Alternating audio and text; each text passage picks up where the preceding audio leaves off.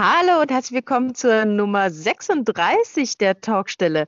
Wir reden heute übers Reden. Wir unterhalten uns über das Thema Hörbücher. Dazu haben wir uns Experten eingeladen, die auf unterschiedliche Weise ihre Hörbücher produzieren und vertreiben. Genau, der Jimmy Herz, der macht das alles in Eigenregie, äh, hat sich da professionalisiert. Und dann haben wir noch den Thomas Dellenbusch. Er arbeitet mit einem professionellen Tonstudio zusammen, hat einen eigenen Verlag. Also da haben wir ganz unterschiedliche Herangehensweisen. Wir haben wirklich beleuchtet, was Sprecher ausmacht, was der Unterschied zwischen Profis und Amateuren ist, wie der Vertrieb funktioniert. Also ihr erfahrt alles zu Hörbüchern. Hört einfach mal rein. Genau, und wenn ihr bis zum Ende durchhorcht, vielleicht gibt es dann noch ein bisschen Musik.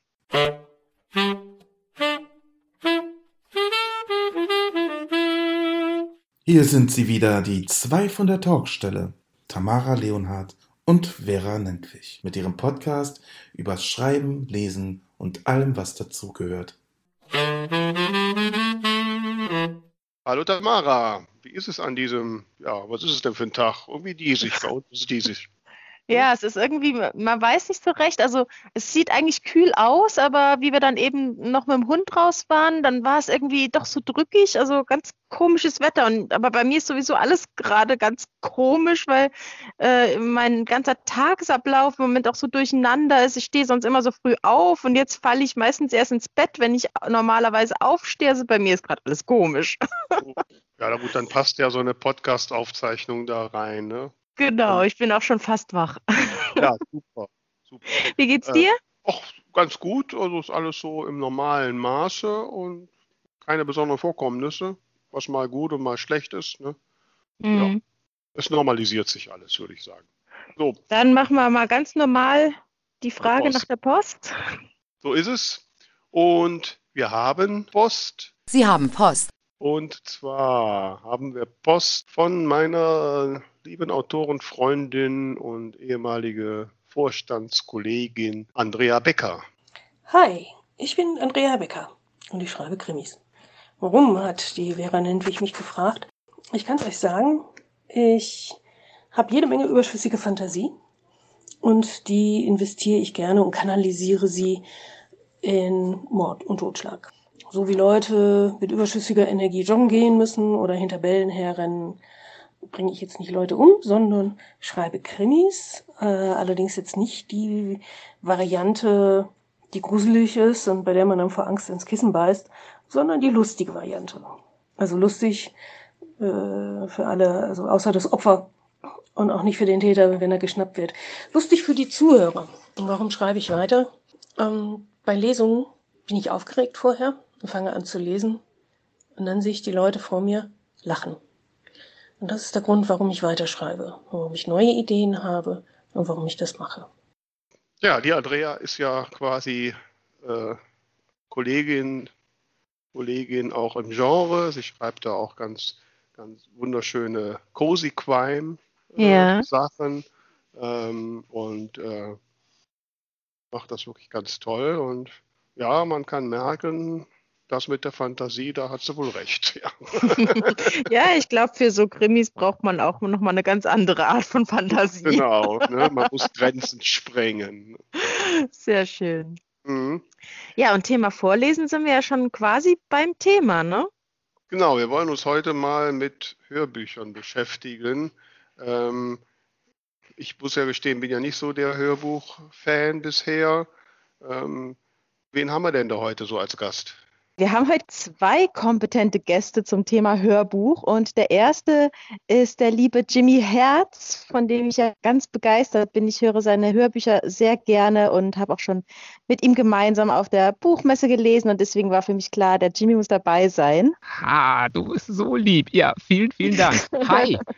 Hallo. Vera, Hi. wen haben wir noch? Ja, und als, äh, ich wollte jetzt gerade sagen, so als Counterpart, aber eigentlich werden wir ja rausstellen, aber das ist, ähm, haben wir jemanden eingeladen, der nicht nur für sich seine Hörbücher macht und bespricht und mit dem Tonstudio zusammenarbeitet, sondern das auch für andere Autorinnen und Autoren macht.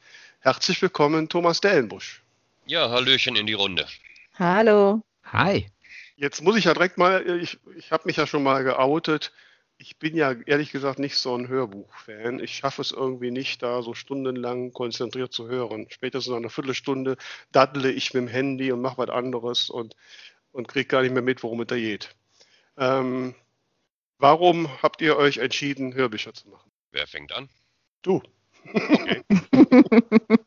äh, bei mir ist die Antwort äh, ebenso ungewöhnlich wie einfach. Ähm, ich habe äh, 2014, glaube ich, einen kleinen Verlag gegründet, den Kopfkino Verlag.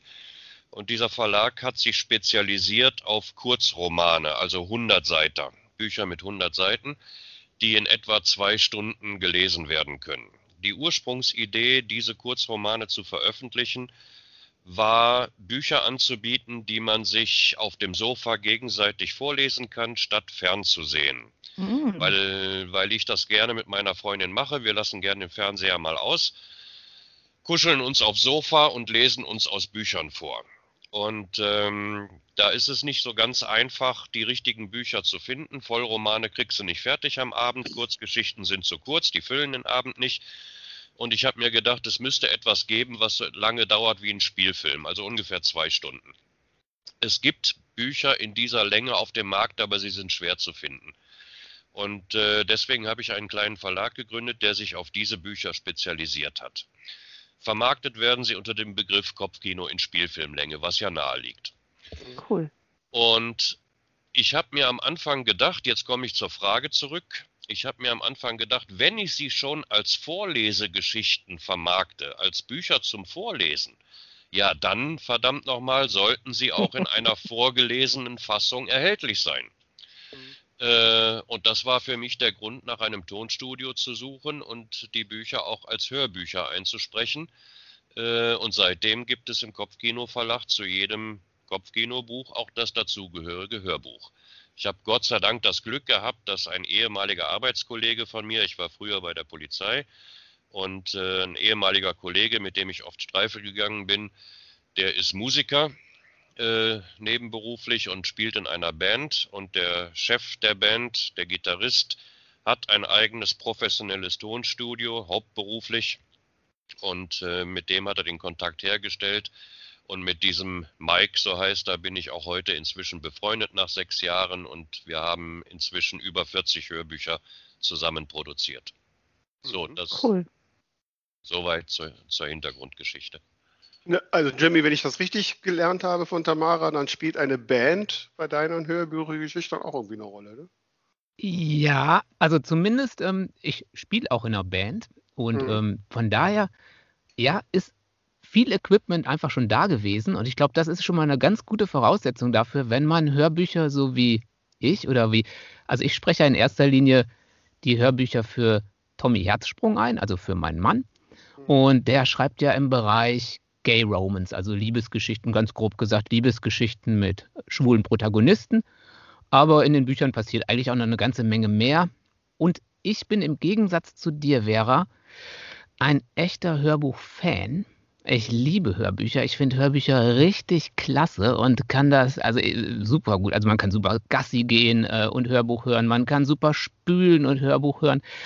Man kann putzen und Hörbuch hören und Staubsaugen und Hörbuch hören. Also das ist alles so cool. Ich glaube, du hast einfach noch nicht den richtigen Zugang zum Hörbuch gefunden, weil wenn du dich hinlegst abends äh, irgendwie auf die Couch und dann Hörbuch, dann ist die Chance natürlich groß, dass du dann dabei auch, also ich kann dabei sehr gut einschlafen.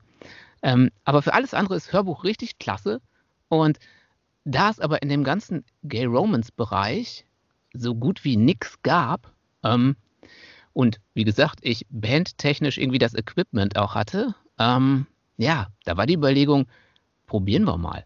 Probieren wir mal ein Hörbuch aus, aus der Geschichte rauszumachen, aus dem ersten Roman rauszumachen, beziehungsweise sind irgendwann später angefangen, äh, ich glaube mit dem dritten oder so. Die ersten Romane kamen dann danach. Hm, das haben wir probiert und ja, genau. Ich habe gesagt, ja, komm, lass mich mal versuchen. Und so bin ich quasi zum Hörbuch, also zum Hörbuch selber machen gekommen, ja. Jetzt, jetzt sprecht ihr beide eure Hörbücher selbst ein? Ähm, ich meine, habt ihr euch da einfach zu zugetraut oder war das Naivität oder sagt ihr, wir sind Naturtalente, wir können das einfach? Weil normalerweise sagt man ja, man braucht ja da wirklich auch Leute, die sprechen können. Ne?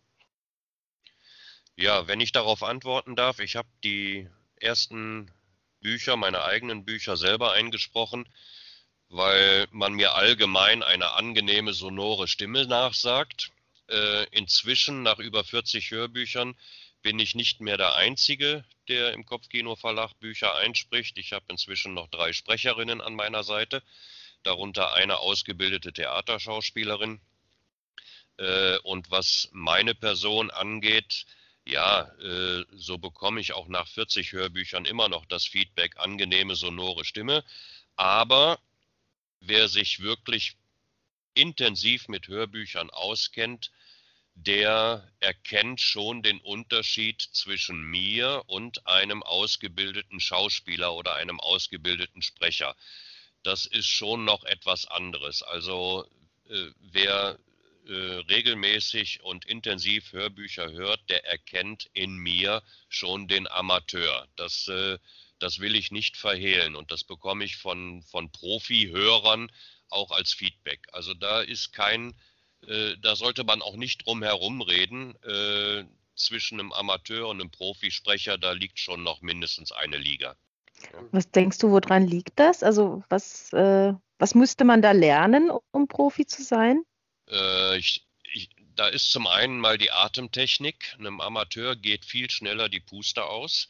Mhm. Ähm, im, ja, dazu sei gesagt, dass das Hörbuch einsprechen wirklich extrem anstrengend ist. Ich nehme an, Jimmy wird das bestätigen können.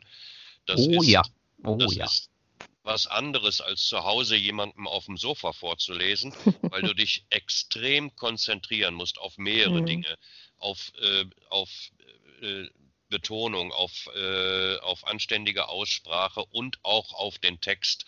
Äh, auf den Text komme ich später nochmal zu sprechen, wenn wir auf Audible zu sprechen kommen, wovon ich ausgehe. Das äh, Hörbuch einsprechen ist wirklich extrem anstrengend und nach ein paar Stunden, äh, nach fünf, sechs Stunden bin ich platt wie eine Flunder. Ich habe äh, letztens drei Self-Publisherinnen im Studio gehabt, äh, kurz hintereinander, die ihre Hörbücher selber eingesprochen haben. Das bieten wir ja auch an.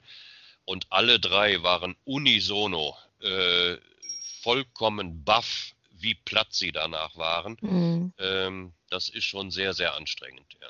Da kann ich nur zustimmen. Also Hörbuch ähm, einsprechen, weil es einfach, ja, vollkommen richtig, es ist nicht nur vorlesen, sondern man muss natürlich versuchen, dem Text Leben zu geben und den unterschiedlichen Figuren Leben zu geben und nach Möglichkeiten alles nuanciert zu tun. Und ähm, das ist wirklich, also die Konzentration ist da wirklich total gefordert. Also ich persönlich mache es auch nicht so, dass ich ähm, stundenlang an, an einem Stück das mache, sondern mache das, ähm, sagen wir mal, höchstens so zwei Stunden. Dementsprechend zieht sich dann natürlich so eine Aufnahme. Allein die Grundaufnahme zieht sich dann schon ganz gut hin ähm, und kann da wirklich nur bestätigen, dass man da wirklich, ja, danach ist man schon platt. Das, ja, ich, äh, ich, ich mache das auch in Häppchen, also nicht fünf, sechs Stunden in einem durch, das geht überhaupt nicht, äh, sondern wirklich in halb, dreiviertel Stunden Häppchen mhm. und dann kommt eine längere Pause und dann nochmal eine halbe, dreiviertel Stunde, sodass man bei einem 400-Seiten-Roman kann man durchaus fünf, sechs Aufnahmetage einplanen.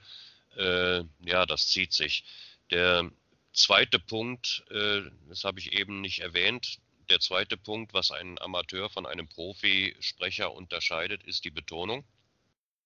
Äh, das ist, wenn ich Kritik bekomme, meistens äh, die, die am häufigst genannte Kritik, dass ein, ein Profisprecher, ein ausgebildeter Schauspieler viel mehr Talent und auch viel mehr Können hat, sich in die einzelnen Figuren hineinzuversetzen und den Text mit Leben zu erfüllen, als ein Amateur das kann. Und äh, ich, ich würde da gerne ein, ein Beispiel, ein sehr äh, anschauliches Beispiel geben, das ich von meiner eigenen Sprechtrainerin habe. Ich habe also auch äh, Trainingsstunden bei einer Sprechtrainerin genommen, äh, die gesagt hat, Betonung ist so das große Problem beim Amateur. Ähm, weil man kann sehr schnell etwas falsch betonen und dann gibt der, der Satz plötzlich einen Sinn, den er nicht haben darf. und äh, dieses Beispiel, was sie mir gegeben hat, das ist sehr einleuchtend. Es geht äh, um den ganz einfachen Satz, ich fahre morgen nach Paris. Ja? Und dieser Satz äh, hat so viel unterschiedliche oder kann so viel unterschiedliche Bedeutungen äh, haben, wie er Wörter hat. Mhm. Es, ne, ich, es, kommt darauf an, ob ich sage, ich fahre morgen nach Paris mhm. und, nicht, und nicht du. Mhm. Oder ich fahre morgen nach Paris und fliege nicht. Mhm. Ich fahre morgen nach Paris und nicht nach Rom. Ich fahre morgen nach Paris und nicht heute. Ja. ja. Dieser einfache Satz, ich fahre morgen nach Paris, kann so viel unterschiedliche Bedeutungen haben, wie er Wörter besitzt. Und äh, das beherrscht ein ausgebildeter Theaterschauspieler natürlich viel besser als ein Amateur. Das ist der Unterschied. Mhm. Wobei, würde das jetzt nicht auch dafür sprechen, ähm, dass der Autor, die Autorin das selbst macht? Also, äh, du weißt ja, ich habe ja mal den Ansatz gemacht, ja. weil ich weiß natürlich bei den Sätzen, die ich geschrieben habe, wie sie gemeint sind und wie die Betonung sein müsste. Ja, ja, gut. Ich habe meine eigenen Bücher ja auch selber eingesprochen mhm. und kenne den Text natürlich in- und auswendig. Ähm, es ist bei einem selbstgeschriebenen Text deutlich einfacher, aber man ist vor Fehlern nicht gefeit. Ja, das muss man, muss man deutlich sagen. Und ich bin immer dankbar, wenn ein, ein, ein Kunde sagt, ich möchte mein Hörbuch selber einsprechen, dann muss ich es nicht machen. ähm, und äh, ja, er ist selber verantwortlich und es ist tatsächlich so, wie du sagst, Vera, der Autor kennt seinen Text natürlich am besten. Ja, von daher ist man da eher auf der sicheren Seite. Was mich jetzt mal interessieren würde, ähm, also gerade wenn man so verschiedene Figuren hat, ich habe jetzt von dir, Thomas, noch nichts gehört, aber ich weiß, also bei Jimmy weiß ich eigentlich immer, wer gerade spricht, weil das, also ich finde, du kriegst das sehr gut hin, verschiedene Stimmen zu machen, ohne dass es übertrieben klingt. Also oft hat man ja, gerade wenn Männer Frauen lesen, dann hört sich das ja manchmal ziemlich albern an. Aber wie macht ihr das? Überlegt ihr euch vorher und, und übt irgendwie, die Person spricht so und so oder ergibt sich das oder wie funktioniert das? Also ich bin ja bei, bei Tommys Büchern auch irgendwie, das ist ja, es ist jetzt nicht mein Buch, aber ich habe es auch vorher schon so oft gelesen, dass ich ähm, ja wirklich eine, eine Vorstellung habe irgendwie davon, wie die, wie die Jungs und Mädels so ticken in dem Buch. Und da ist mir schon klar, wenn so eine, ich weiß nicht, wir haben jetzt so eine, so eine, so eine, so eine Betty in einem Buch, die ist so eine gestandene Frau, die weiß, was sie will und so. Da habe ich schon irgendwie so vor, vor Augen, wie die so sein muss. Und äh, ich kenne das mit, mit, mit Sprechunterricht und so weiter. Ich habe auch bei einer Schauspielerin und bei einer Sprechtrainerin ähm, äh, Stunden genommen. Ähm, und die sagte auch, ja, fühl das. Wenn du das fühlst und wenn du dich vielleicht dementsprechend auch schon hinstellst und vom ganzen Gehabe anders bist, dann musst du mit der Stimme gar nicht mehr unbedingt so viel machen, weil wenn du mhm. zu viel machst, hast du gleich so ein Overacting drin. Dann klingt das ja. gleich alles so ein bisschen über. Und ähm, ja, das hat mir sehr geholfen. Also dadurch kriege ich es eigentlich relativ schnell klar, wie die Figuren so zu sein haben in meinem Kopf. Und ähm, ja, das ist allein schon deswegen nötig, weil wir haben in den Büchern meistens zwei Ich-Erzähler. Und das ist ja, wenn man das sonst machen lassen würde, also wirklich mit, dann würdest du es auch mit zwei Sprechern machen. Also normalerweise bei, bei den ähm, heterosexuellen Liebesromanen ist es dann ja eine Sprecherin, ein Sprecher. Aber auch wenn im Gay-Romance-Bereich sonst die Sachen gemacht würden, würden das oft auch mit zwei verschiedenen Männern gemacht werden. Hm, da wir das jetzt aber nicht haben in dem Fall, ähm, versuche ich, beide Perspektiven äh, voneinander abzugrenzen. Und ich habe mir auch gedacht, ähm, ja, guck dir an, wie die Bewertungen so sind nachher auf Audible und Co. Ähm, mögen die Leute das oder mögen die das nicht? Und wenn ich jetzt unisono äh, das Feedback gekriegt hätte, oh, das ist ganz schlimm, äh, dann hätte ich es gelassen. Aber mhm. dadurch, dass die Leute alle ganz lieb waren und gesagt haben, ja, konnte man super zuhören, ist klasse, ähm, ja, deswegen machen wir das so weiter. Und so äh, entstehen so meine unterschiedlichen Figuren. Und ich gehe dann aber auch ganz gerne hin ähm, und mache gerade bei Figuren, die nicht so oft vorkommen, ähm, einfach einen, einen Demo-Track, so einen kleinen. Weißt du, dass ich, mhm. wenn die nochmal auftaucht, dann da zurückspringen kann und mir das anhören kann und dann weiß ich, ah, okay, das ist der mit der etwas quieksigeren Stimme oder so. Und ja, dann, dann klappt das eigentlich ganz gut. Ja, also das kann ich bestätigen. Das korrespondiert eins zu eins mit den Tipps, die ich von meiner Sprechtrainerin habe. Wenn im Sitzen aufgenommen wird, dann mit offener Hose. Äh, gerade, gerade im Gay Romance Bereich sollte man das immer tun, wenn man das Kleiner Scherz. Kleiner Scherz. Ja. Äh, der, der, Haupt, der Haupttipp ist tatsächlich, und deswegen ist ein professioneller Theaterschauspieler natürlich prädestiniert, ist, sich in die Rolle hineinzufühlen. Also genau das zu fühlen, was der Sprechende fühlt. Dann geht mhm. es fast von alleine. Und das kann natürlich ein ausgebildeter Theaterschauspieler, das, das ist sein Beruf, das, ist, das hat er im FF.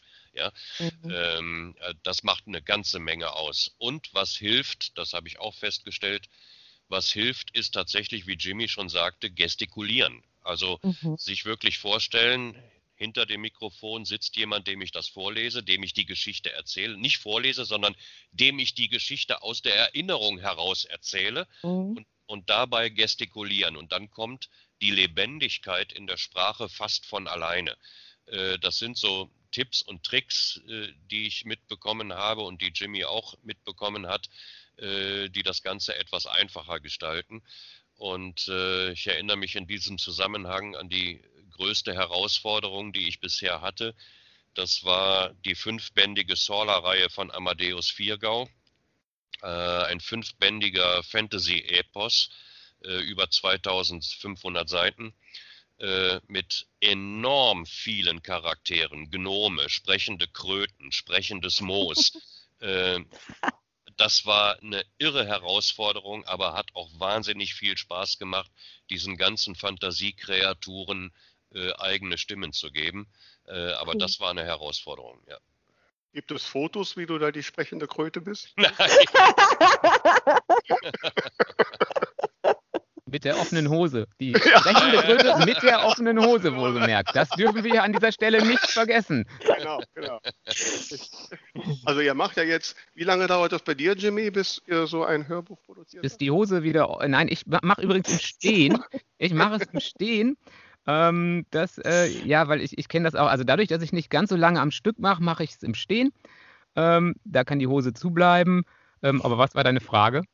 Wie lange so ein, du brauchst für so eine so, Hörbuchproduktion? Genau, stimmt. Ähm, ja, wie gesagt, das ist, ähm, das, das, äh, ich mache es in, in, kleinen Häppchen, aber das ist dann halt, wenn man so, also ich sehe dann immer so, wenn ich so, ja, so ein Kapitel ist so gelesen, wenn es dann fertig ist, so 20 Minuten. Und wenn es dann dumm gelaufen ist, hat, haben diese 20 Minuten ganz gerne auch mal so ein fast ein Stündchen gebraucht, aber dann war ich schon wirklich schlecht. Ähm, aber äh, ja, das, das, das kann schon mal echt dauern. Und äh, also so einfach durchlesen, wie das irgendwie, ähm, ja, äh, Sprecher machen, die das wirklich professionell machen und wo die dann wirklich, äh, wo es dann heißt, ja, es ist gut vorbereitet und dann geht das, flutscht das irgendwie so durch, fast schon eins zu eins. Also das ist, wäre schön, wenn das bei mir so wäre, aber ich würde mal sagen, also ja, das ist, wenn so ein ganzes Hörbuch so ähm, acht oder neun Stunden, was so unsere, also die, die Tommy Herzsprung Bücher so, so dauern, dann hat man wahrscheinlich letztendlich, ja, also mindestens nochmal äh, die Hälfte der Zeit irgendwo vergeudet, also wenn es reicht. Ja, nach meiner Erfahrung ist es eher das Doppelte. Ja, siehst du, ähm, genau. Als, als Faustformel hat sich inzwischen herausgestellt, eine Normseite mit 1500 Zeichen hat eine Netto-Spielzeit von etwa zwei bis zweieinhalb Minuten und eine Sprechzeit, eine Brutto-Sprechzeit in der Kabine von knapp fünf Minuten. Äh, und dann kann man sich das ausrechnen, wie viele Normseiten man hat, äh, wie mhm. lang das Hörbuch am Ende werden wird und wie lang man zum Einsprechen braucht. Etwa das Doppelte. Und dann ist es ja erst eingesprochen.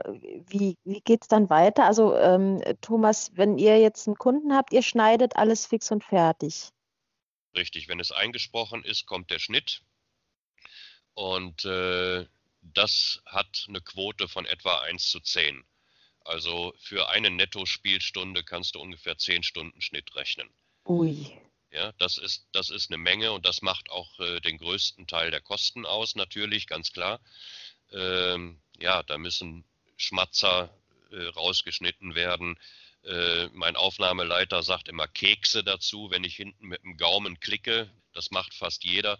Ja, äh, das ist schlimm. Und äh, da mit dem Cursor reinzugehen, die, die Tonspur so zu vergrößern, dass man diese Kekse findet ähm, und sie dann rauszuschneiden, das ist schon ein irrer Aufwand. Also 1 zu 10 ungefähr.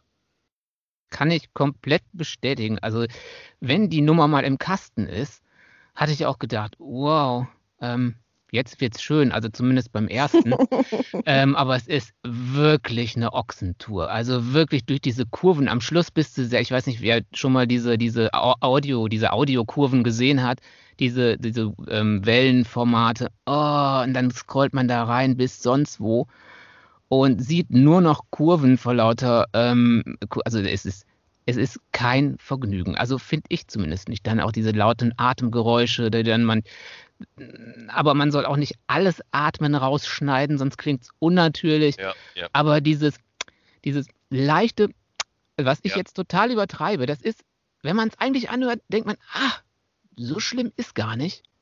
Aber wenn man das drin lässt und ein Hörbuch hören würde, wo es ständig macht, also dann würdest du wahrscheinlich beim Gassi gehen, wo ich Hörbücher höre, irgendwie Selber den Hund schlagen müssen oder so. Also deswegen ähm, muss man, äh, ja, man muss alles durchgehen und das ist echt eine Heidenarbeit. Also äh, gut, ihr habt ein Studio, ihr habt Profis da, da, dafür, wir ähm, äh, machen es selbst. Also dementsprechend weiß ich in jedem Produktionsschritt auch irgendwie, äh, ja, was, was zu tun ist.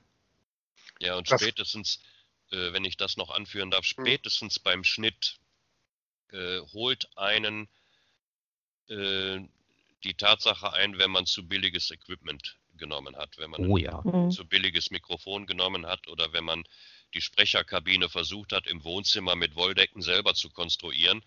Äh, die Aufnahme hat nun mal einen Raumklang da kann man nichts dran ändern. Der, der Raumklang wird mit aufgezeichnet. Und wenn du dann irgendwas rausschneidest, ein Versprecher, ein Schmatzer, was auch immer, dann fügst du in der Schnittsoftware zwei Tonstellen zusammen, die einen unterschiedlichen Raumklang haben.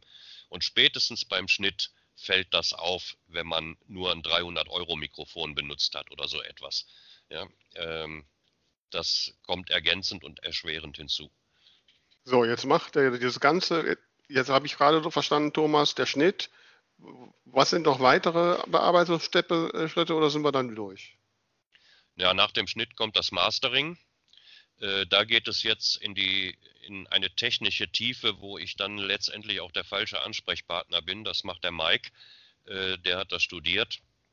Da geht es im, im Mastering geht es darum, das Optimum an Klang und Sound rauszuholen, das äh, die besser anzuheben, die, die Höhen runter zu pegeln, wie auch. Also da, mhm. da lege ich jetzt nicht meine Hand für ins Feuer, dass ich da was Richtiges sage. Äh, aber ich habe es mir angehört, äh, das fertig geschnittene Produkt und dann das gemasterte Produkt, da liegen Welten zwischen. Ähm, äh, was, was die, die Sattheit des Klangs angeht und die mhm. Reinheit des Klangs angeht. Äh, das ist dann der zweite Schritt, bevor es dann endgültig fertig wird. Ja, da lassen sich ja auch ganz, ganz schlecht ähm, so allgemeine, allgemeingültige Tipps geben. Weil, ähm, wie das der Thomas gerade sagte, ähm, es werden ja unterschiedliche Höhen, manchmal werden Höhen ein bisschen, ein bisschen betont, manchmal wird es ein bisschen rausgenommen, aber das liegt ja auch ganz stark am Sprecher, ähm, am Mikro, an allem drum und dran. Also wo oder wie optimiere ich diese Stimme ähm, also die eine Stimme wird anders optimiert als die andere Stimme.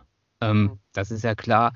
Und dann kommen natürlich am Schluss äh, Sachen dazu, wie einfach die ähm, Anforderungen, die äh, gestellt werden von den Distributoren an, des, an das Endprodukt. Also Sachen wie, ähm, dass das gesamte Audiomaterial eine gleichbleibende Lautstärke ein Stück weit hat. Also es darf nicht da aus dem, ja. aus dem Rahmen fallen dann, dass es nie lauter ist als beispielsweise minus drei Dezibel, ähm, solche Dinge, dass die quasi die, ähm, die Kiloherzrate, dass das stimmt und die ganzen Geschichten, also das äh, muss man am Schluss dann ja auch noch irgendwie machen und genau. Ja, da, gibt, das, da, gibt, mhm. da gibt es von Audible ganz klare technische Vorgaben, ja, genau. die ich halten muss, sonst wird das Hörbuch gar nicht angenommen. Mhm. Und sobald das Grundrauschen beispielsweise zu hoch ist, das ist auch wie Thomas sagt, das, das Ding ist, die Software selber kann so ein Rauschen zwischendrin eigentlich ganz gut rausfiltern, theoretisch, aber praktisch klingt es einfach echt scheiße. Das heißt, wenn dein Raum vorher schon echt Gehalt und gerauscht hat, ähm, dann hast du ein wahnsinniges Problem, bis, bis nahezu unmöglich, ähm, dieses ganze Niveau so weit wieder runter zu bekommen, ähm, dass das irgendwie zu benutzen ist, dieses ganze File. Und ja, das stimmt. Das ist. Ähm, ja. Und, wenn, ist, es, genau. und wenn mhm. es drin bleibt, habe ich ja eben schon angedeutet, wenn es drin bleibt, dann hast du ein Problem, wenn du zwei Schnittenden zusammenfügst. Dann hast du plötzlich ein anderes Rauschen an der, an der Schnittstelle. Äh, mhm. das hört sich einfach scheiße an. Ja. Also Tamara, hast du ja alles angehört, weil du musst halt ja mit unserem Podcast ja auch alles machen. naja, ganz so schlimm ist es ja nicht. Also. Ja, bei einem Podcast werden nicht die Qualitätsanforderungen gestellt, wie, wie Audible sie von einem Hörbuch haben will.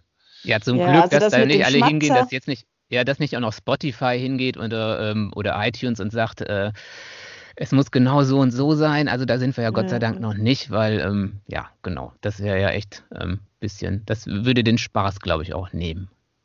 Ja, also ich meine, klar, so, so äh, Grundrauschen ein bisschen rausfiltern, das mache ich auch und Schmatzer rausschneiden, aber das ist natürlich nicht so ein Produkt äh, wie, ein, wie ein Hörbuch, dass man da jetzt irgendwie. Also ich habe jetzt nicht die zehnfache Arbeit. aber auch schon viel, aber auch schon viel. Ja, ja, das schon. Genau, ja, aber äh, sag es ruhig nochmal. Es ist viel Arbeit. Ja, es ist, es ist viel Arbeit. Es ist viel Arbeit. Tamara macht viel Arbeit, insbesondere dann, wenn ich immer ständig Nö sage. ähm, Kommt dein Nö raus. Nö? Genau, Na, das genau, Gute ne? bei Vera ist, die M's sind immer sehr isoliert, die kann man gut wegschneiden. Bei mir sind die eher so dann ans nächste Wort dran gebunden, deswegen habe ich im Endprodukt dann meistens mehr Äs als Vera. Macht ihr da so ein, ihr macht doch mal so ein, so ein, so ein Sparschwein oder so, dieses M-Sparschwein oder so. Uiuiui. Ja, und dann eine tolle Reise mit euren Gästen natürlich. Ähm, okay. Das ist ein Plan. Also wenn, wir die ganzen, wenn wir die ganzen Genaus und Wobeis noch mit da reinnehmen, dann sind wir nächste Woche schon weg. Also. Oh ja, die, Lieb die Lieblingswörter. Bei mir ist es definitiv gerne mal definitiv oder sowas. Ähm, definitiv. Ja. So, bevor so. wir jetzt aber hier Urlaubspläne schmieden, lass mal noch kurz über, über das Veröffentlichungsthema sprechen. Also, ihr macht Jo, wollt ihr, eher, wollt ihr eher aus der Self-Publisher-Richtung oder eher aus der äh, professionelleren Verlagsrichtung? Ja, beides. Beides. Also, dann fangen wir an, Jimmy. Wie machst du das? Also ich jetzt, ja. ja, ja. Also ich hatte, ähm, ich muss persönlich sagen, wir hatten ein bisschen Probleme anfangs, ähm, einen geeigneten Distributor zu finden, weil wir halt überhaupt nicht wussten, was kommt so dabei rum. Und im Gay-Romance-Bereich, sagte ich ja schon, gibt es nicht viel. Das ist ja immer schon ein ganz gutes Indiz dafür, dass einerseits natürlich die Aufnahme, also wenn du es jetzt natürlich von einem Studio machen lässt mit einem Profisprecher und ähm, jemanden beauftragst dafür, dann ist wie Thomas sagt und du machst es nicht selbst, dann sind die Kosten natürlich e-, erstmal enorm, die du in die Hand nehmen musst. Ähm, und da es nicht viele oder da wir gesehen haben, dass gerade so im Gay Romance Bereich und so einige Verlage das probiert haben, so mit einem Titel und dann kam nie wieder was von denen ähm, war mir schon klar, dass das wahrscheinlich nicht so richtig die goldene, eierlegende Wollmilchsau wird, sondern mehr so Herzblut, Herzsprung, Herz, Herzblut-Thema ist, so ein Hörbuch zu machen.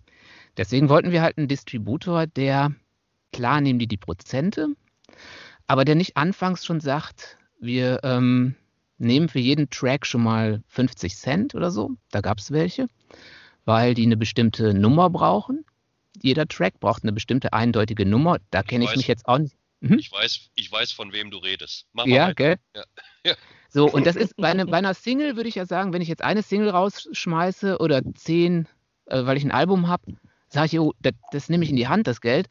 Aber wenn ich jetzt so ein, so ein Hörbuch habe, wo ich eventuell das Ganze sogar noch für Spotify aufbereite und habe dann nachher 250 Tracks oder 300 Tracks, dann will ich das Geld erstmal nicht in die Hand nehmen, äh, vorher mh, hm, so. Und deswegen haben wir jetzt lange gesucht und wir haben jetzt einen amerikanischen Anbieter gefunden, der nimmt auch die Prozente, hat aber den ganz, ganz großen Nachteil, dass die natürlich nur für den, also dass die den deutschen Markt nicht beliefern, dass die halt nicht bei Thalia liefern. Mhm. Ähm, aber uns war es halt erst in erster Linie wichtig, komm, wir probieren das mal aus. Ähm, wir ähm, wollen unbedingt auf Audible, ist ja klar, und auf iTunes, mhm. die gehören ja zusammen. Ähm, eventuell dann auf Spotify noch, mal gucken, wie, was, wo die Streaming-Dienste, was die so bringen. Und deswegen sind wir bei einem amerikanischen Distributor gelandet, weil der es auch äh, richtig professionell gemacht hat. Ich hatte mir dann auch noch einen anderen Deutschen angeguckt. Ähm, da habe ich es schon nicht mal geschafft, die Dateien hochzuladen über das Interface, weil der hat es überhaupt nicht hingekriegt. Ähm, deswegen haben wir jetzt in den sauren Apfel gebissen, haben gesagt, jetzt lass uns Thalia, äh, ja genau, lass uns das Tolino erstmal außen vor lassen und lass uns dann ähm, den probieren. Und ja, bei dem sind wir jetzt eigentlich auch schon mit allen, weiß ich nicht, sechs, sieben, acht, neun Büchern oder so, die wir mittlerweile haben. Ähm, ja, genau. Das war so unser Weg der Distribution. Ähm, genau. Also du darfst ruhig und, den Namen nennen. Also wir sind ach so, äh, wir sind Authors, genau, Authors Republic heißen die. Also die Autorenrepublik quasi. authorsrepublic.com.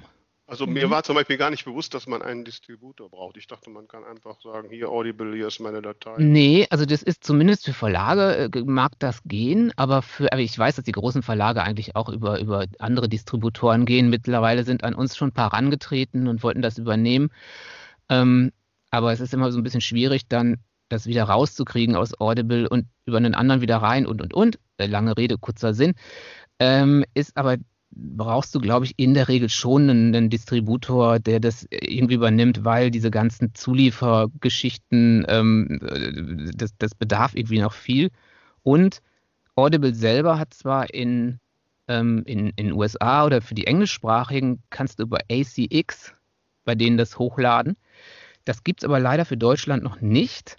Äh, Gerüchte sagen aber, dass sie es eventuell ähm, äh, anbieten wollen. Und dann wäre in dem Fall wäre dann ACX sowas wie, wie heißt denn das, das Kindle, Kindle Programm, KDP, also dieses KDP, ja, genau. Mhm. das wäre dann quasi das Pendant zu KDP, also die, die englischsprachigen, die Amis ähm, und die, die Engländer oder so, die haben es schon. Wir kriegen es vielleicht. Aber wir müssen jetzt in dem noch im Moment in, also zumindest auf Self, als Self-Publisher sowieso in den sauren Apfel beißen und dann natürlich die Prozente abgeben, wie das bei Distributoren so üblich ist aber immerhin hat es für uns jetzt keinen kein Einstiegspreis gekostet oder so. Und ja. wie ist das bei dir, Thomas? Wie machst du das? Ja, ich arbeite nicht mit einem Distributor zusammen. Im Gegenteil, ich bin quasi selber einer. Äh, ich habe mich von Anfang an um einen direkten, unmittelbaren Lieferantenvertrag bei Audible bemüht und habe ihn auch bekommen. Äh, das heißt, ich lade unsere Hörbücher direkt auf den Server von Audible und äh, ja, Audible veröffentlicht sie, liefert sie an iTunes und an Amazon, also die drei großen. Und äh, so konnte ich mir den Umweg über einen Distributor sparen. Jetzt weiß ich allerdings auch, dass äh, man nicht so ganz einfach einen eigenen Lieferantenvertrag mit Audible bekommt. Der wird auch nicht per E-Mail und per PDF abgeschlossen, sondern wirklich noch ganz traditionell auf dem Postwege. Mhm. Ähm, äh, den bekommt man meines Erachtens oder meines Wissens äh, nur, wenn man äh, wenigstens ein Kleinverlag ist, so wie ich, der mindestens drei verschiedene Hörbücher äh, im Programm hat und sofort liefern kann. Also ein Self-Publisher, der ein Buch irgendwie zu Hause im Wohnzimmer selber aufgesprochen hat, der bekommt keinen Lieferantenvertrag bei Audible. Ähm, ich habe einen bekommen als Kleinverlag mit damals lass mich nicht lügen, es waren 18 oder 19 Hörbücher, die ich damals schon hatte, als ich mich darum bemüht habe. Äh, und drei musst du mindestens haben. Ähm, insofern konnte ich mir den Umweg über einen Distributor sparen, zahle also auch keine Prozente, äh, sondern ja, lediglich Audible behält sich seinen Teil ein, den Rest äh, bekomme ich. Also ist jetzt, ist das so, wenn man bei Audible ist, bei iTunes, Audible beliefert automatisch iTunes und Amazon mhm. mit. Da musst du dich mhm. gar nicht mehr drum kümmern. Okay, wie viel habe ich dann vom Hörbuchmarkt? Du meinst oh, als Tantiemen? Nee, wie viel habe ich als ein, wie viel machen diese drei vom Hörbuchmarkt aus? Ich lege meine Hand nicht dafür ins Feuer, aber meines Wissens nach dem, was ich gelesen habe, 80 Prozent. Okay. Also es ist wie bei, glaube ich, bei E-Books auch da musste sein. Mhm. Anders kannst du es lassen. Mhm. Das heißt auch heutzutage, ne, äh, Hörbuch ist äh, halt quasi elektronisch. Hörbuch als CD spielt da noch irgendwie eine Rolle? Also bei noch. uns nicht. Also bei uns auch nicht. Ist ja auch tierisch unpraktisch, ganz ehrlich. Ist ja mhm. wirklich unpraktisch. Du, du, musst die CD bestellen. Du musst die CD bestellen, da musst du drauf warten. Wenn du sie hast, brauchst du Regalplatz dafür. Meine Freundin hat 350 Hörbücher im Regal. Das sind zwei Regale Ui. voll. Ja, mhm. ähm, und äh, seit, seit es die Technik erlaubt, sich ein Hörbuch auf Smartphone runterzuladen, mhm. äh, seh, ich sehe überhaupt keinen Grund mehr, eine CD zu produzieren. Das ist erstens sündhaft teuer und keiner will sie haben. Mhm. Äh, du sitzt in einem Café, äh, deine Freundin ruft dich an oder dein Freund ruft dich an äh, und sagt, hör mal, ich habe gerade ein Hörbuch von Stefan Zweig gehört, Brief einer Unbekannten, geniales Ding, geniales Ding. Dann hast du das Hörbuch auf deinem Smartphone, bevor dein Kaffee kalt ist. Das ist, ja, das ist, das ist doch der Hammer. Mhm. Ja, klar. Und vor allen Dingen, ich weiß nicht, ob ihr es mal gut Vera, du weißt es wieder nicht, aber ich kann es dir schon wieder schmackhaft machen. Ja? Ähm, bei, also bei Audible ist ja manchmal so, dass die Leute so, ähm, so ein bisschen von Audible abgeschreckt sind und denken, das ist nur dieses Abo-Ding, dass man da unbedingt dieses Abo braucht. Das gibt's. Also dann muss man 10 Euro im Monat zahlen und bekommt dafür ein Hörbuch, ähm, aber egal was für eins. Ähm, aber viele sagen, oh, was soll ich mich da für 10 Euro und oh, nee, dann brauche ich kein Audible. Aber nee, es gibt total häufig, ähm, ich weiß nicht, ob euch das schon mal aufgefallen ist, dass du, wenn du ein E-Book kaufst oder schon gekauft hast, dann kriegst du für relativ kleines Geld, so ist das irgendwie bei den Tommy Herzsprung Büchern auch, kriegst du ähm, dann das Audiobook, also quasi das Hörbuch dazu. Also du mhm. kaufst dir quasi für deine 3, 4 Euro das, ähm, das, das E-Book oder hast dir es schon gekauft und kannst dann für 3, 4 Euro das. Weniger. Zwei, oder zwei. ja, kommt immer ganz drauf an, je nachdem wie neu es ist, je nachdem wie lang es ist. Nee, der, ähm, Preis, ist, der Preis ist immer gleich. 2,49 Euro äh, im Bundle. Dann kriegst da, genau, dann kriegst du es dazu. Also jetzt natürlich nicht kein Fitzek oder so, die haben das dann getrennt. Aber bei ganz vielen Sachen kriegst du es dazu, dann relativ günstig.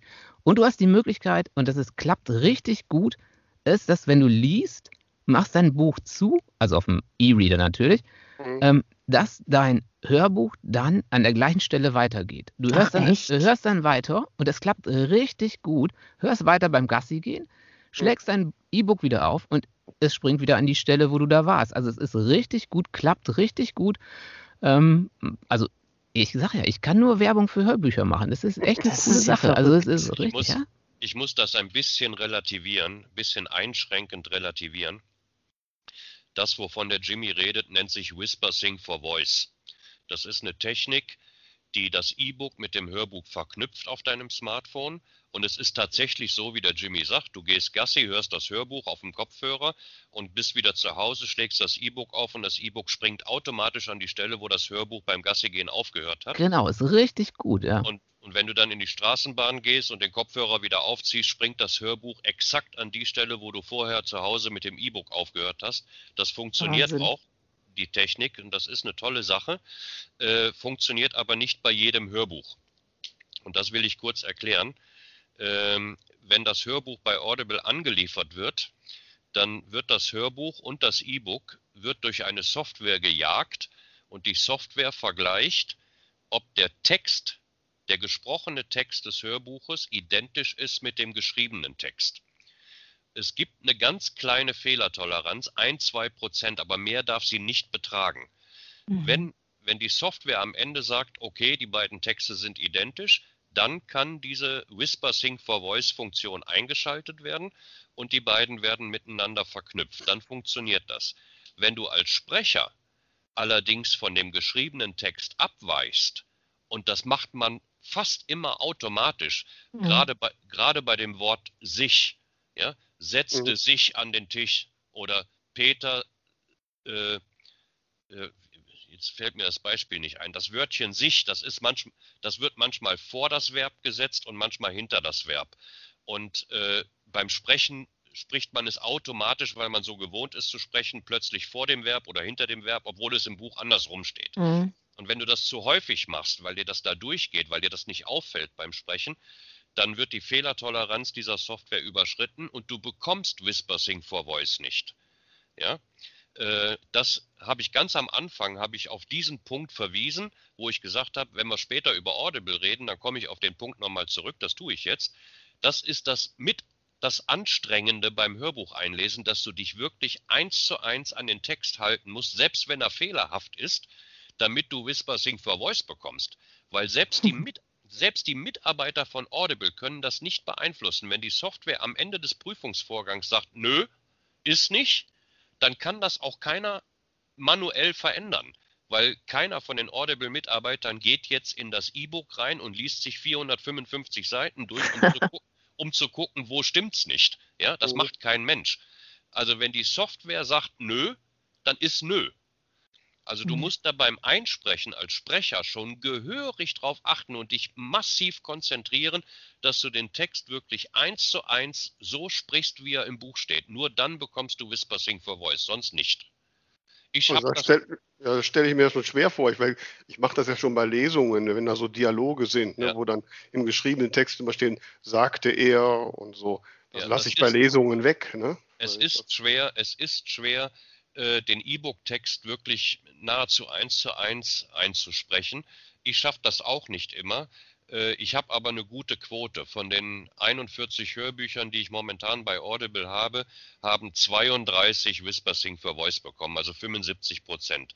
Bei den restlichen hat es nicht funktioniert. Also es ist kein Automatismus. Man muss schon mhm. drauf achten. Man muss schon die Voraussetzungen erfüllen. Aber für Vera ist es trotzdem ein guter Anreiz, mal, wenn man für kleines Geld ein Hörbuch dazu bekommt, ja. schon mal ein Hörbuch noch dazu nehmen und es beim, ich weiß es nicht. Vera, gehst du gern auf den Stepper oder weiß ich nicht was? Ähm, da könntest du es hören.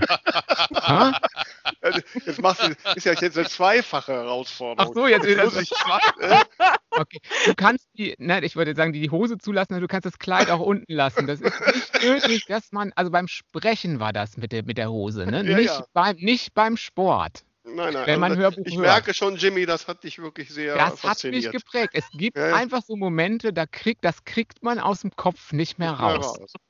Ich muss aber jetzt noch mal kurz ernsthaft werden, ähm, weil das interessiert mich jetzt doch. Wir haben jetzt hier, wir sind ja schon fast am Ende, doch jetzt eher intensiv gehört, was es doch ein sehr großer Aufwand ist, so ein Hörbuch zu machen. Ein zeitlicher Aufwand, wenn man es selbst macht und wenn man Dienstleister hat, auch ein finanzieller Aufwand. So, und dann sagst du, okay, dann wird so ein E-Book für, was weiß ich, 2,49 da mitverkauft. Ja. Ich, ich sag mal, rechnet sich der ganze Aufwand also, denn überhaupt? Also für mich, das habe ich ja gerade schon gesagt, deswegen, das ist halt in dem Bereich jetzt bei uns, was jetzt die Gay Romans Liebesromane angeht, ähm, sieht man es einfach daran, dass viele es halt probiert haben, aber dann natürlich das auch extern zu, ähm, zu beauftragen und so weiter. Also im Vorfeld relativ viel Geld in die Hand nehmen mussten.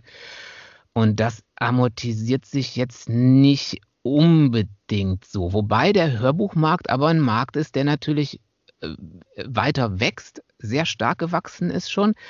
Ähm, aber wahrscheinlich äh, sich die Großen, wie das oft ist, halt einfach äh, von, von diesem ganzen Kuchen sehr viel, sehr viel ähm, mitnehmen. Also deswegen würde ich sagen, für uns äh, ist, ist es ein Leidenschaftsprodukt, wo man sagt, ja, ich höre gern Hörbücher, ja, ich mache das gern, ich habe das Equipment und ich kann, wenn ich mir die Bewertungen angucke bei Audible, finden es die Leute auch gut. Also ich hätte es jetzt echt nicht gemacht, wenn ich gesehen hätte, oh, die sagen, ey, das ist echt, das geht nicht, das ist echt schlimm. Ähm, das war nicht der Fall, also ich finde es gut, äh, nehmen es an, aber das, oh, es ist schon, also ich, hm, hm, ja, schwierig. Also bei uns würde ich sagen, ist es jetzt nicht unbedingt zum viel Geld verdienen. Wie ist es bei dir, Thomas? Mit wel welcher Umsatzanteil machst du mit Hörbüchern? Also es, äh, welchen Umsatzanteil kann ich dir nicht sagen, habe ich nie geguckt. Müsste ich eigentlich mal gucken. Du bringst mich da gerade auf eine Idee, weiß ich nicht. ähm, aber ja, die Frage kann ich auf verschiedene Weise beantworten. Es ist im Prinzip genauso wie mit dem mit dem E-Book-Markt, mit dem Kindle. Es gibt Self-Publisher, die verkaufen ihre Bücher wie geschnitten Brot und die verkaufen auch ihre Hörbücher wie geschnitten Brot und können davon gut leben. Und es gibt welche, äh, da läuft das, läuft das E-Book unter ferner Liefen und da läuft auch das Hörbuch unter ferner Liefen. Ähm, ich habe persönlich für meine eigenen Bücher das Glück, dass ich bei meinem inzwischen Kumpel Mike äh, nur noch äh, einen Freundschaftspreis für meine eigenen Bücher bezahle. Insofern amortisiert sich das schon. Äh, bei Fremdproduktionen, da dauert es, bis das Geld wieder reinkommt. Ja? Ich meine, wir haben zwar einen extra für Self-Publisher und Kleinverlage konstruierten, extrem günstigen Preis mit äh, 7,50 Euro pro Normseite tutto completi. Das ist im, im Marktvergleich extrem günstig. Aber mhm. selbst, selbst bei diesem Preis äh, dauert das, bis das wieder reinkommt. Der Hörbuchmarkt hat in den letzten Jahren extrem geboomt. Und zwar liegt es ausschließlich daran, dass man sich ein Hörbuch jetzt auf Smartphone laden kann, was die Sache mhm. so einfach macht, wie ich das eben beschrieben habe. Das hat für einen Riesenboom gesorgt, weil man keine CD und kein Abspielgerät und kein Regal mehr braucht. Ähm, aber es ist wie beim E-Book auch. Du musst sichtbar werden. Wenn du nicht sichtbar bist, verkauft sich das nur schleppend. Äh, und dann hängt es am Marketing. Es hängt nicht mhm es hängt nicht am Produkt, an der Attraktivität deines Romans, an der Schönheit des Covers. Das spielt alles eine Rolle. Das sind alles Faktoren, die da ja, mitspielen, klar. klar. Mhm. Aber letztendlich kommt es auf Sichtbarkeit an. Ja. Also ich glaube schon, dass mhm. also so nach meiner, ähm, wenn, wenn, ich das so betrachte, dass äh, einfach der Hörbuchmarkt ist einfach ein, äh, ein ein geringerer äh, Teil des Gesamtbuchmarktes. Und wie du gerade schon sagtest, wenn ich eine große Fanschar habe, äh, die meine Bücher kaufen, dann ist die Wahrscheinlichkeit groß, dass da auch genügend Hörbuchhörer bei, dabei ja. sind.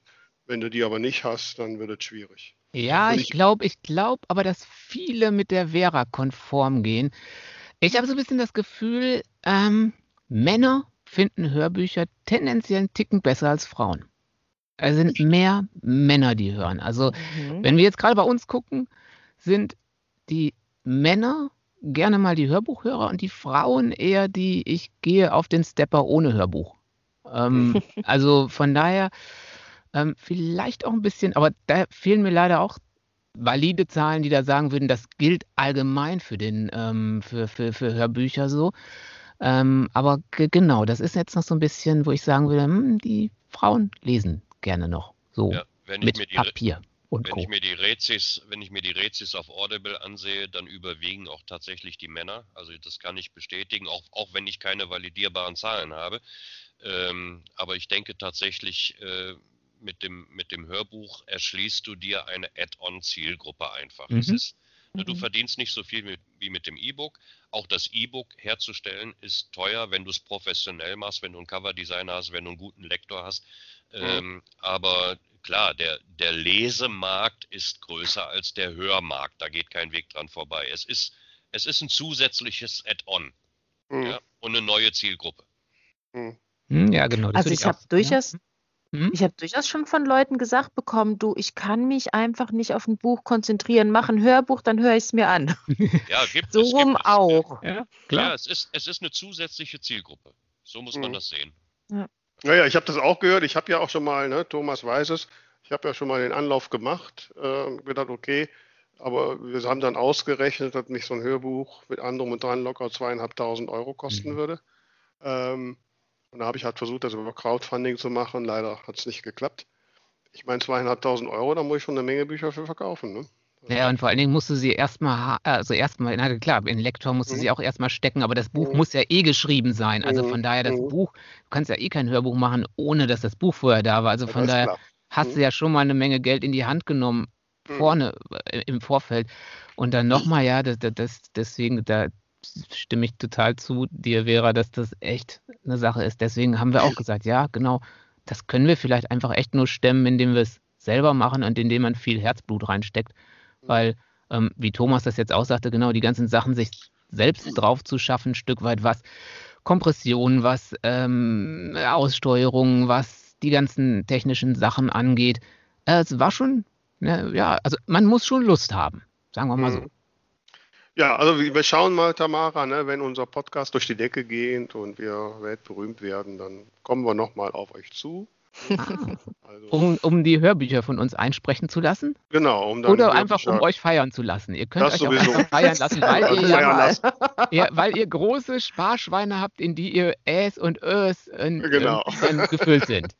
Wir kommen zum Feiern, wir kommen zum Sprechen, ist egal. Genau, so machen wir das.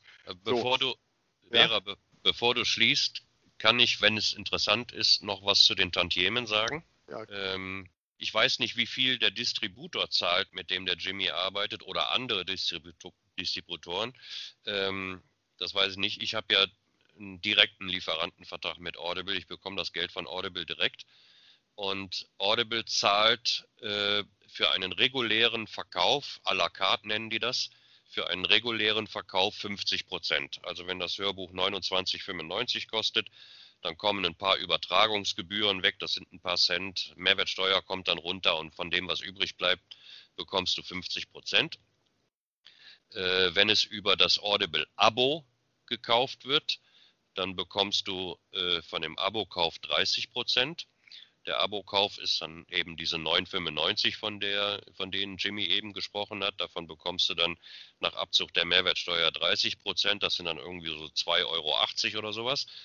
Und äh, wenn es über Whispering for Voice, also im Bundle mit dem E-Book gekauft wird, wo das Hörbuch dann nur 2,49 kostet, da bleiben nur so ein paar Cent übrig, 20 Cent mhm. oder sowas.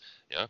Äh, das Interessante an der Sache ist ähm, die Verteilung dieser drei verschiedenen Kaufarten. Ich mache das jetzt seit sechs Jahren und ein regulärer à la carte Kauf, also zum regulären Preis, egal ob das 17,95 ist oder 59,95, das ist mal völlig egal, macht nur etwa 2 bis 3 Prozent aller Verkäufe aus. Mhm. Und diese Bundle-Verkäufe mit dem E-Book machen auch nur 3, 4 Prozent aus. Tatsächlich 93, 94 Prozent aller Audible-Verkäufe laufen über das Abo. Mhm fast alle Audible-Kunden haben dieses Abo, weil es sich halt lohnt. Und davon bekommst du dann deine 2,80 Euro, egal welchen Verkaufspreis du festlegst. Mhm. Und du, du kannst äh, das auch nicht abwählen. Das ist ja das genau, wenn man jetzt äh, sich Stephen Kings 1000 Seiten Werk eingesprochen in, weiß ich nicht, 18, 19, 20 Stunden, kostet das genauso nur einen, einen knappen Zehner wie ja. irgendein anderes. Ja, klar. Ja, aber ich denke jetzt mal umgekehrt. Ich denke jetzt mal von der Autorenseite. Ich meine, dann kostet 2,80 Euro. Wenn ich jetzt mal an mein Projekt da, dann müsste ich 1000 Bücher über Abo verkauft haben, um nur meine Kosten reinzuhaben. Ne? Richtig, ja. Ja. Das ist schon eine Menge, finde ich. Mhm. Ja, das ist viel. Das ist viel, echt. Und wenn dann der Distributor natürlich auch noch was abzieht, ja, ja klar, das ist, ja, es bleibt nicht so viel hängen. Okay. Also wir haben gelernt, äh, Hörbuch auf, Hörbücher lohnen sich für den Stepper, wenn man Gassi geht, wenn man bügelt und so. Mache ich Gott sei Dank alles nicht. Wir ähm. schaffen es noch, wir schaffen es, dich zum Hörbuch zu kriegen. Und wenn Nein, es das Letzte ist, was wir heute tun. ja. Aber ich glaube, mit Sport und Hausarbeit kommst du da nicht weiter. Ja, das war ganz schlecht, ganz schlecht. Ich habe es schon gemerkt. Ich habe es gemerkt. Ah. Aber schlafen geht ja auch nicht, weil schlafen ja. hören, oh. dann kannst du so ein Hörbuch geht dann so vier, vier Jahre oder so, weil man immer ja. wieder einschläft. Das kenne ich auch. Dann weiß ich nicht mehr, wo es war. Also, ja. ähm, nein, also ich bin da sicherlich kein also ich werde mich vielleicht nochmal mit beschäftigen, aber was ich natürlich jetzt interessant finde und gelernt habe, es ist halt schon, wie du Jimmy sagst, ein Herzensprojekt, da muss man einfach auch wollen und das auch Spaß machen. Wobei das bei mir ja auch für die ganze Schreiberei gilt. Ne? Also ähm, letztlich braucht, muss man Spaß haben. Wenn man nur an Geld denkt, dann soll man vielleicht andere Sachen machen. Mhm. Ähm, Ne? Geht ja bei Podcasten auch. Wir denken ja auch nicht an Geld oder so. Ne? Was ist das? Ja, keine Ahnung. Wir machen das einfach nur so aus Spaß und okay für den Ruhm, aber okay. ähm, ja, finde ich sehr spannend. Ähm, und äh, als regelmäßige Hörer unseres Podcasts ne, wisst ihr ja, dass, dass als Höhepunkt jeder Folge das Ding der Woche kommt. Ding der Woche. Lieber Jimmy, hast du ein Ding der Woche? Ich habe ein Ding der Woche. Und zwar ein richtig gutes. Kann auch ein Mensch ein Ding der Woche sein? Ja, alles. Na klar. Ach, das geht, ne? Also, weil ich habe eine Freundin, ähm, ne, die ist jetzt nicht das Ding, aber die Freundin der Woche quasi. Nee, aber kennt ihr so Freunde oder Bekannte von euch? Wahrscheinlich kennt ihr das die dir immer schon gesagt haben, ähm, ah ja, von dir muss ich mal was lesen. Mhm. Weißt du, so Ja. dieses, und dann, äh, also ich zwing die nie, oder der Tommy in dem Fall, zwingt die nie oder so und dann fragt auch nie nach und dann heißt es immer, ach, ich muss ja dringend mal wieder was von dir lesen und so. Und dann weißt du schon, ey, lass, äh, lieber nicht, weil ich will jetzt auch nicht, ach, war nicht schlecht oder so. Aber die hat es dann wirklich getan und hatte dann, ich weiß gar nicht, gestern Nacht um zwölf oder so angerufen und war total geflasht und voll begeistert und hat, oh, ich konnte gar nicht aufhören und so. Und das fand ich mal ein Ding der Woche. Das fand ich mal richtig cool, weil, wie gesagt, ich kenne sonst eigentlich immer nur die, die sagen, ja, ach, ich muss unbedingt mal was von dir lesen. Und die machen und dann jetzt gemacht haben, uns noch richtig gut gef Also es war, wie gesagt, leider kein Hörbuch, aber ähm, ich habe mir dann gesagt, jetzt muss sie das Buch auch hören und bitte genauso begeistert sein und nicht einschlafen. Ja, Das war also mein Ding der. Woche. Ja, das finde ich super. Das ist ein tolles Ding. Ähm, ich ich meine, mir sagt man das auch häufig, ne? äh, ich muss das mal lesen. Und dann hört man von den Leuten nichts. Ja. Ne? Ich, ich traue mich ja auch nie nachzufragen. Ja. Ich denke, wenn ich fragen muss, dann kann dann eigentlich nichts Gutes bei rauskommen. Genau. Genau, und wenn es dann heißt, ja, ich lese, also, und, und, wenn dann danach noch kommt, ja, nimm mal eins mit oder so. Ich hätte ja sonst auch gesagt, nimm mal eins mit, aber dann, dann, dann, kommt entweder nichts mehr und ja, genau. Ja, Ja, das meine ich mehr. Also wenn die Leute, Nee. die müssen mich schon bitten. Also Genau, Aufdrängen tue ich nicht mehr. Ne? So. Äh, aber ich hatte so ein ähnliches Erlebnis schon vor längerer her Zeit. Eine Verkäuferin an der Supermarktkasse, äh, ne, die sagte, ach Frau Nentich, ich muss ja mal was von Ihnen lesen. Mhm. Und, und dann war die gegen meiner, meines sonstigen, habe ich ihr dann mal irgendwann ein Buch geschenkt und dann Mhm. wochenlang nichts gehört. Und irgendwann traf ich sie wieder an der Kasse und sagte, ach, das war ja so toll. Und alle meine Kollegen lesen das jetzt und so. Ja, genau, da, da merkt man dann die Wahrheit nachher, wenn es dann weiterempfohlen wird oder so. Und genau, und wenn es dann, also in meinem Fall war das jetzt auch, muss es der Freund lesen. Also jetzt äh, auch bei, also bei den Tommy Herzsprung Büchern kommen auch die Heteromänner ganz gerne mal in den Genuss, in Anführungsstrichen. Ähm, ähm, ja, das ist dann aber noch eine andere. Das ist eigentlich ja nicht so Zielgruppe, aber die können es natürlich trotzdem lesen oder hören.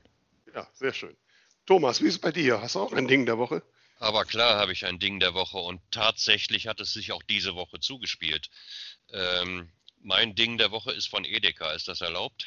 Ja, ja, klar. Na klar. Alles ist erlaubt. Bei uns ist alles erlaubt. Sogar offene Hosen, wie du jetzt sagst.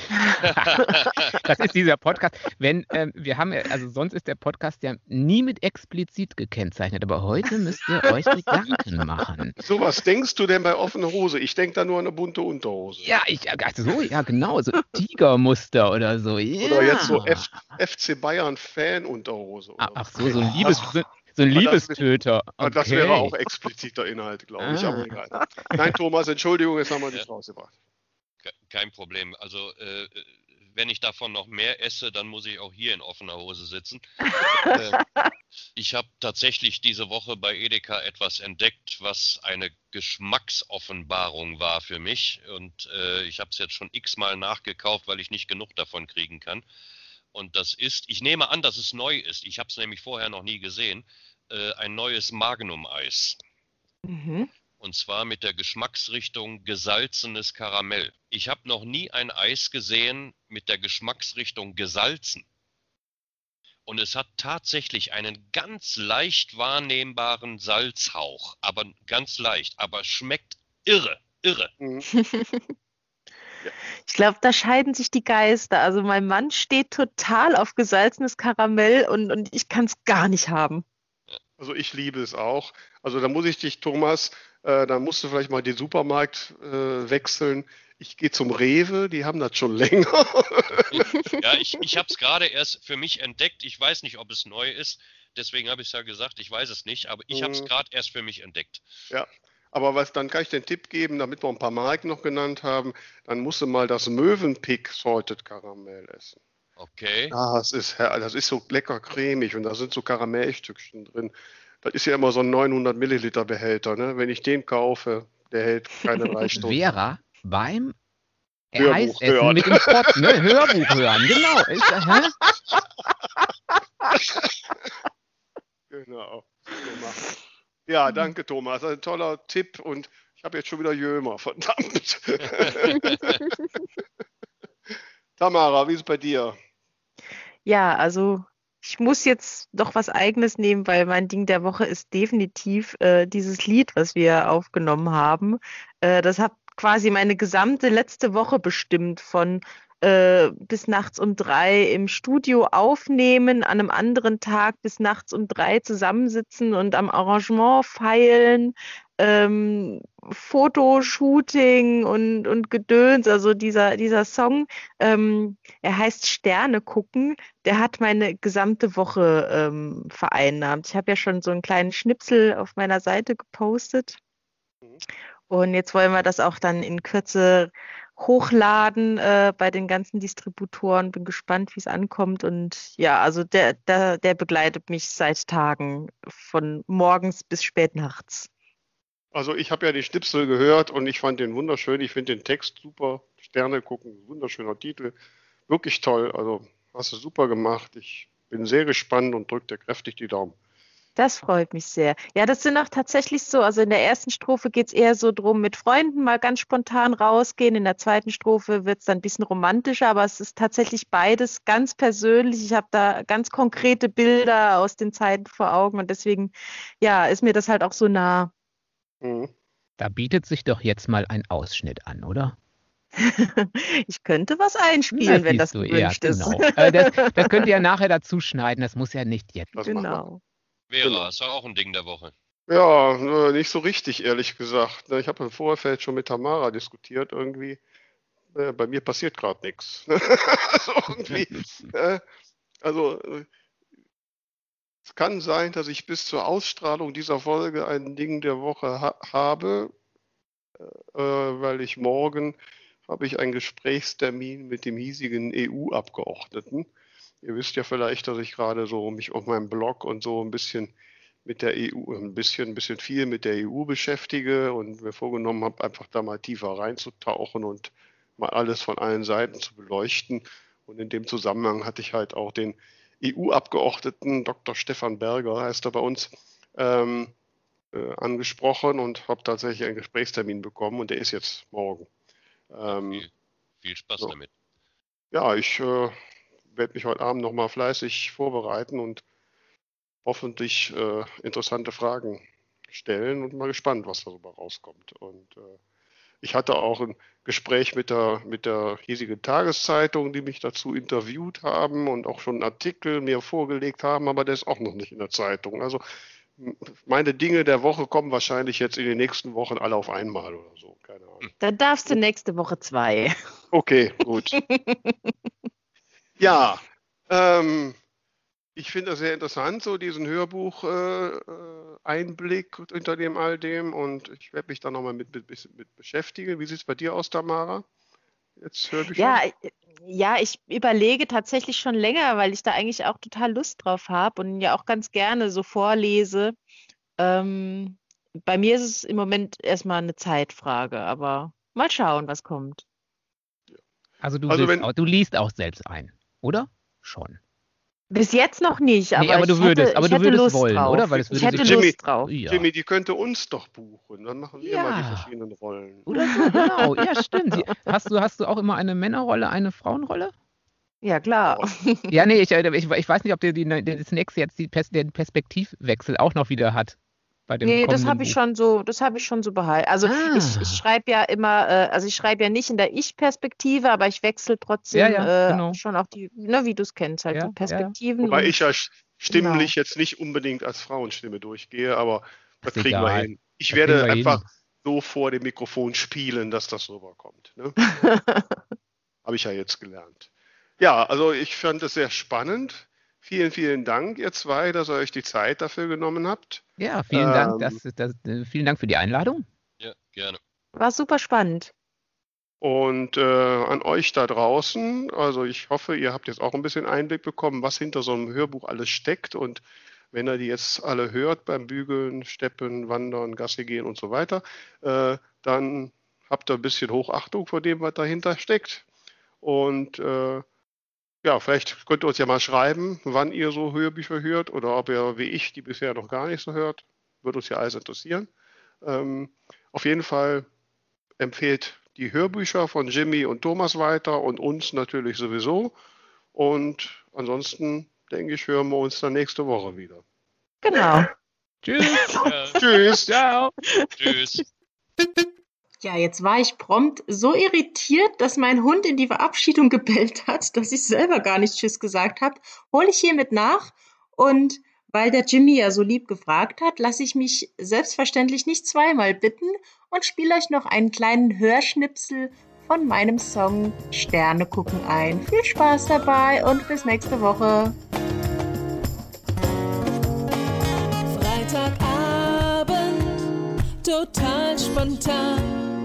Grillgut, Cola, Chips und Wodka, oh. Ein paar Decken, ne Gitarre, mehr brauchten wir nicht. Und dann raus aufs Feld, irgendwo. Und es fühlt sich an, als wäre es erst drei Tage her. Wir waren albern ohne Sorgen, plötzlich fehlt mir das so sehr. Wir sollten wieder öfter Sterne gucken